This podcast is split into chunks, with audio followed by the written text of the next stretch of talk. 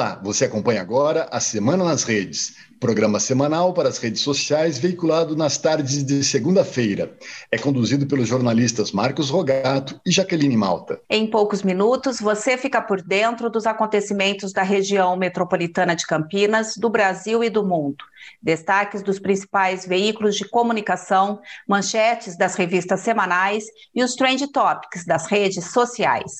A Semana nas Redes começa agora. Campinas foi a primeira cidade do interior de São Paulo a iniciar a vacinação contra a Covid-19. A primeira pessoa a receber a Coronavac foi a técnica de enfermagem Liana Santana Tinoco. Entre as primeiras 20 pessoas a receber a imunização no Hospital das Clínicas da Unicamp estava a aluna indígena Daniela Rodrigues, até sábado, Campinas já tinha vacinado 3.400 profissionais da linha de frente. Em Campinas, a primeira fase da campanha de vacinação foi adiada devido à falta do imunizante. Quando o governo do estado de São Paulo enviar as doses de Coronavac, a vacinação irá ocorrer em cinco locais fora dos centros de saúde, sendo um para cada região da cidade. De acordo com a Prefeitura, os centros de imunização foram organizados para garantir a segurança da vacina, das equipes de trabalho e das pessoas que serão vacinadas. O Sindicato dos Trabalhadores da Unicamp alegou que médicos e docentes da instituição estariam recebendo a vacina antes dos trabalhadores da linha de frente no combate à Covid-19. A universidade negou o favorecimento.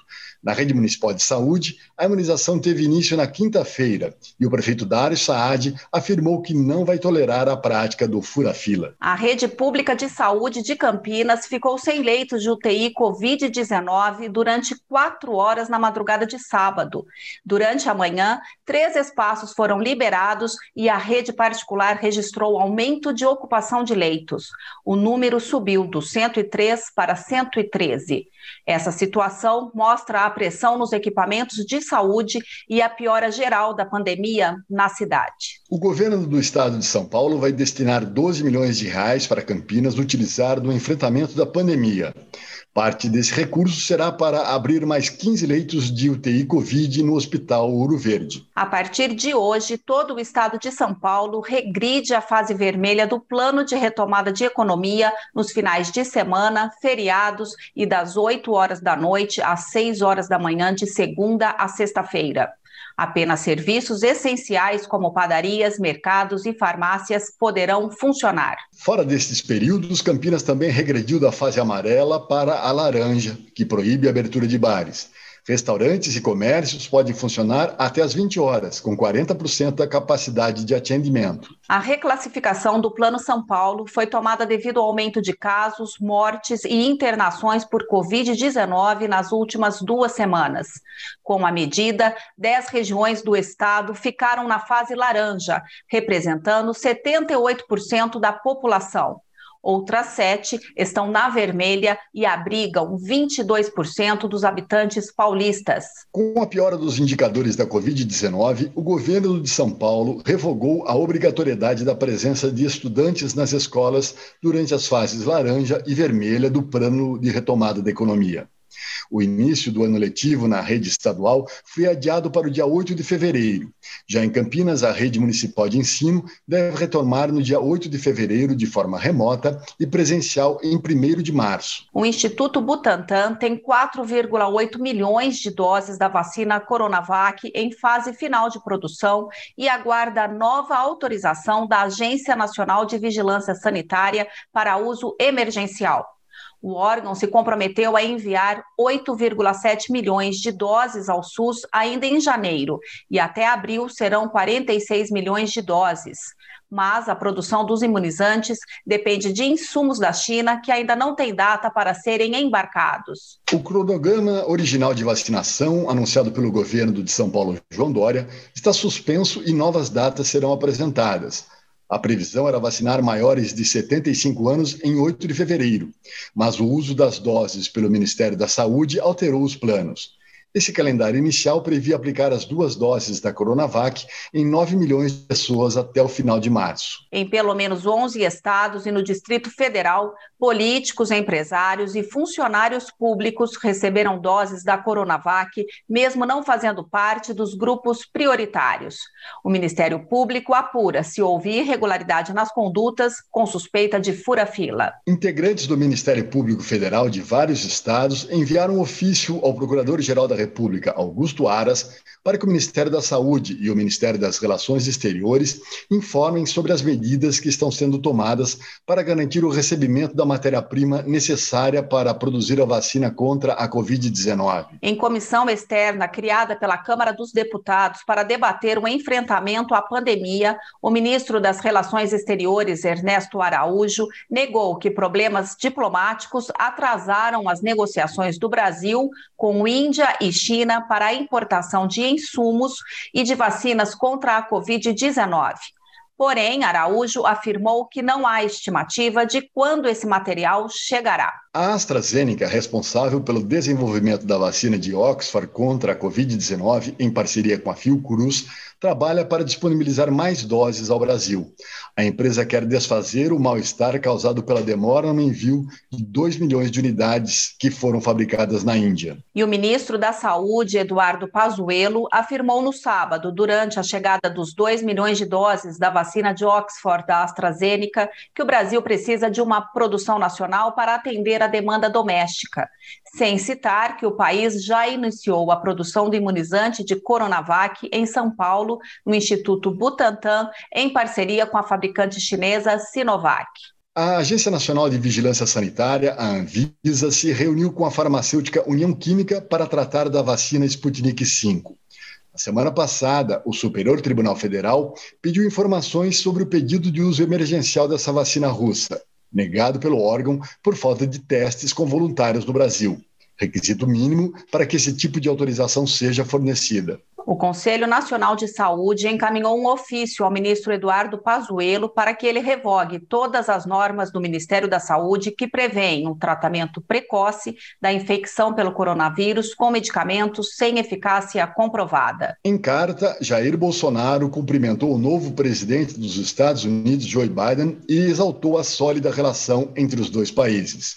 O brasileiro tratou ainda de temas como comércio, meio ambiente e segurança. Um comboio de cinco caminhões vindo da Venezuela chegou em Manaus com 136 mil metros cúbicos de oxigênio. A carga está sendo usada para aliviar a crise de desabastecimento no sistema de saúde do Amazonas. Jair Bolsonaro, que já trocou farpas com o presidente venezuelano, desdenhou da ajuda. Para o Ministério Público Federal e o do Amazonas, a Defensoria Pública da União e a do Estado, o governo Bolsonaro é responsável direto pela falta de oxigênio em Manaus. O ministro da Saúde, Eduardo Pazuello, foi avisado sobre a escassez de oxigênio por integrantes do governo do Amazonas, pela fornecedora do produto e até por uma cunhada que tinha um familiar sem oxigênio para passar o dia. O ministro também foi informado sobre problemas logísticos nas remessas pelo menos quatro dias antes do colapso na saúde. Pazuello esteve em Manaus nos três dias que antecederam o pico da crise e não tomou as providências necessárias para garantir o suprimento de oxigênio. O ministro Gilmar Mendes, do Supremo Tribunal Federal, suspendeu o julgamento sobre fórum de Flávio Bolsonaro no caso das rachadinhas. Ele acolheu o pedido da defesa do senador e determinou que o Tribunal de Justiça do Rio de Janeiro não deva discutir a questão até o Supremo definir em que instância a ação será julgada. Das notícias internacionais, destacamos o começo do governo Joe Biden nos Estados Unidos. O democrata e sua vice Kamala Harris tomaram posse na quarta-feira em Washington. O novo presidente assume o poder com desafios como a pandemia de coronavírus, a crise econômica provocada pela doença e a união do país extremamente dividido após quatro anos de gestão Donald Trump e que abalaram as bases da democracia do país em seu primeiro dia, Biden assinou uma série de atos executivos revertendo as ações de Trump, fim do veto migratório a viajantes de países islâmicos, paralisação da construção do muro na fronteira com o México, retorno dos Estados Unidos ao Acordo de Paris e à Organização Mundial da Saúde. O destaque na área da sustentabilidade e responsabilidade social dessa semana é que no ano passado a geração de energia solar dobrou no país com queda do preço de equipamentos. Desde 2012, custos para a geração caíram de 100 para 20 dólares o megawatt-hora. Segundo a Associação Brasileira de Energia Solar, a capacidade instalada hoje é de 7,5 gigawatts. Essa potência é suficiente para iluminar 3,7 milhões de domicílios. A previsão é que o número alcance 12,6 gigawatts. A boa notícia da semana é a chegada de 2 milhões de doses da vacina Oxford AstraZeneca no sábado ao Brasil. Com essas doses, mais as 4,1 milhões da Coronavac do Instituto Butantan, Sinovac, o país passa a ter mais 6 milhões de doses no combate à Covid-19.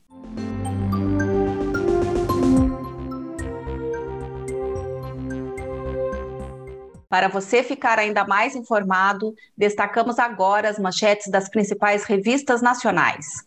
Começo pela Veja, que esta semana tem o título A Vitória da Vacina. Na Isto É, chegou a vacina brasileira ter a persistência de um homem, João Dória.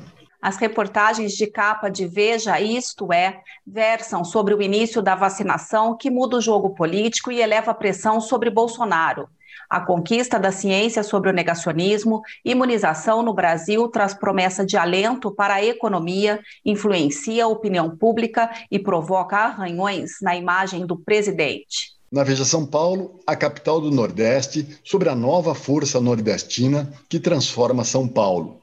Reinventam o design, a gastronomia, as startups e deixam a cidade, que faz 467 anos, mais rica, dinâmica e sofisticada. Na revista Época, A Vida Pós-Vacina. A matéria relata como é a vida dos brasileiros imunizados pelo mundo e o desafio para que a vacinação não entre em colapso no país. Na Cruzoé, o impeachment está na agenda. A revista trata da condução desastrosa do combate à pandemia por Jair Bolsonaro. Revela que nos bastidores, lideranças do Congresso, ex-presidente da República e até membros do STF já vislumbram a possibilidade de um impeachment. Na revista Carta Capital, o título é Em Guerra contra o Brasil. A reportagem acusa o presidente Jair Bolsonaro e seu ministro da Saúde, Eduardo Pazuello, de sabotarem a saúde pública do país. Entre os trend topics da semana, um dos assuntos mais comentados na tarde de sábado foi a obrigatoriedade da leitura de livros de Machado de Assis nas escolas brasileiras. O influencer digital Felipe Neto postou no Twitter que, abre aspas, Forçar adolescentes a lerem romantismo e realismo brasileiro é um desserviço das escolas para a leitura. Fecha aspas.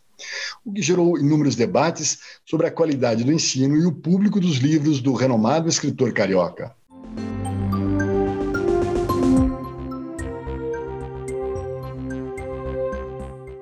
Agora você acompanha nossos comentários sobre assuntos que tiveram repercussão durante a semana. A chegada de Joe Biden à presidência dos Estados Unidos foi comemorada em todo o planeta. Democratas, ambientalistas e defensores dos direitos humanos se sentiram aliviados. Já para o governo Bolsonaro, que apostava na permanência de Trump, foi mais uma derrota. O presidente brasileiro já comprou briga com várias nações, como China, França, Alemanha, Noruega, Argentina, Colômbia, Cuba, Venezuela e países árabes. Essas desavenças diplomáticas prejudicam a vacinação contra a Covid-19 no Brasil e também nossas relações econômicas. Bolsonaro apoiou Trump até mesmo depois de Biden eleito. Continuou dando trela ao presidente das fake news, do confronto com nações amigas, do apoio a líderes autoritários. Trump teve muitos progressos em cima do Brasil. Bolsonaro concordou em abrir cota anual de 750 mil toneladas de trigo americano com tarifa zero decidiu não só prorrogar por mais um ano a importação de etanol americano, como ele levou a cota. Deu concessão aos Estados Unidos na exploração da base de Alcântara e isentou vistos para turistas sem reciprocidade aos brasileiros. Com Trump ainda no poder, o Brasil pediu ajuda aos Estados Unidos para transportar oxigênio para Manaus e deu em nada. O denominado por Bolsonaro como amigo ganhou muito e não retornou nada. Agora, com Biden, a esperança é termos a restauração do governo ético e da liderança pelo exemplo. Meu tema é educação. Uma pesquisa recente da Fundação Getúlio Vargas, encomendada pela Fundação Lehman, mostra que a educação brasileira pode retroceder até quatro anos nos níveis de aprendizagem, devido à suspensão das aulas presenciais no ano passado por causa da pandemia de Covid-19. E a dificuldade de acesso ao ensino remoto foi considerada um agravante desse quadro. Antes do isolamento social, 4,8 milhões de estudantes viviam em casa sem acesso à internet, o que teve forte impacto nas oportunidades de acesso ao ensino online durante a pandemia.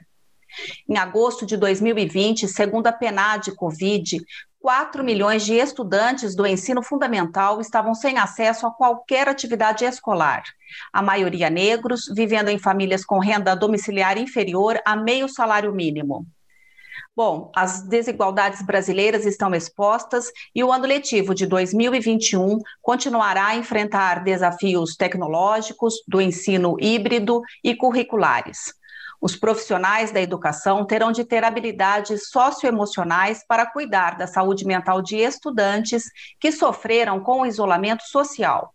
E talvez o maior desafio será o de fazer com que os alunos que não conseguiram aprender durante a pandemia do ano passado tenham motivação e consigam retomar o processo de aprendizagem. Agora, antes do final, temos o quadro Calça Curta. E quem foi pego de calça curta nessa semana foi o Procurador-Geral da República, Augusto Aras. Na terça-feira, afirmou que o estado de calamidade é a antessala do estado de defesa. A frase pegou mal. Colegas cobraram independência do procurador-geral e reafirmaram o compromisso com o Estado democrático de direito. Os procuradores também questionaram a postura de Jair Bolsonaro diante da crise sanitária. Este foi um resumo dos principais fatos jornalísticos da semana. As fontes de A Semana nas Redes de hoje foram o Correio Popular, Folha de São Paulo, Estadão, UOL, G1 Campinas, CBN Campinas, Twitter, Euronews e as revistas Veja, Época, Isto É, Cruzoé e Carta Capital. A Semana nas Redes é gravada em home office, sem equipamentos profissionais, mas com rigor na checagem dos fatos. Isso para oferecer a você um resumo fiel de alguns dos mais conceituados veículos de comunicação. Você pode enviar perguntas, sugestões ou comentários para o e-mail contato arroba asemananasredes.com.br. Ficamos por aqui. Obrigado pela companhia, excelente semana e até o próximo Semana nas Redes.